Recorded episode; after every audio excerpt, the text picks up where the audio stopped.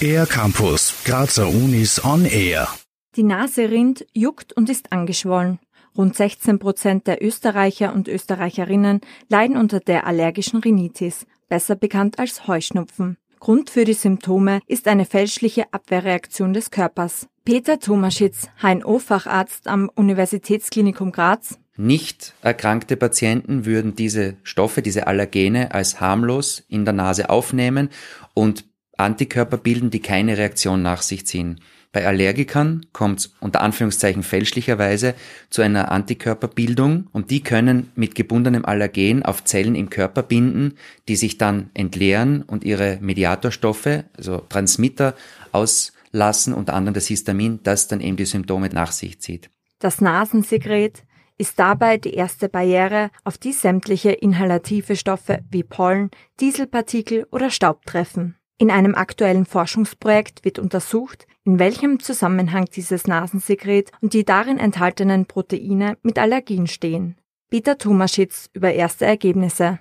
Als wir die Gesunden und die Allergiker im saisonalen Verlauf verglichen haben, haben wir eigentlich gesehen, dass die Reaktion unterschiedlich ist. Das heißt, Gesunde haben in der Pollensaison auf Proteinebene reagiert, was uns gezeigt hat, dass vielleicht die eine Abwehr bilden gegen die Allergene und die Allergiker eigentlich ein relativ müdes, sage ich einmal, Proteom gezeigt haben und nicht reagiert haben. Und, das hat uns eigentlich gezeigt, dass entgegen der Symptome, die Allergiker zeigen, auf Proteinebene eigentlich die Reaktion gegengleich ist. Die Blütezeiten der einzelnen Pollenarten variieren jährlich. Schon im Jänner kann es zu ersten Pollenflügen kommen, die bis zum Spätherbst andauern können. Für Heuschnupfenbetroffene gibt es symptomatische Therapien mit Medikamenten oder Immuntherapien, bei denen Allergene dem Körper zugeführt werden.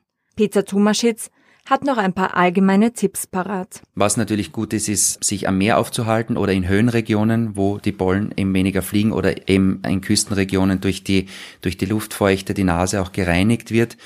Und was wichtig ist, ist, dass wenn man die Symptome hat, dass man versucht, das abzuklären, um eben ein weiter Fortschreiten hintanzuhalten und möglichst früh auch therapieren zu können. Peter Tumaschitz hat gemeinsam mit internationalen Expertinnen und Experten eine Allergie-App mit vielen Funktionen entwickelt. Betroffene von allergischer Rhinitis können damit täglich ihre Symptome aufzeichnen und somit auch allergische Reaktionen besser einschätzen lernen. Das sogenannte Allergietagebuch der Macvia Aria gibt es im Google Play Store und Apple Store zum kostenlosen Download.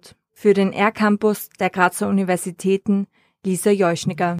Mehr über die Grazer Universitäten auf ercampus-graz.at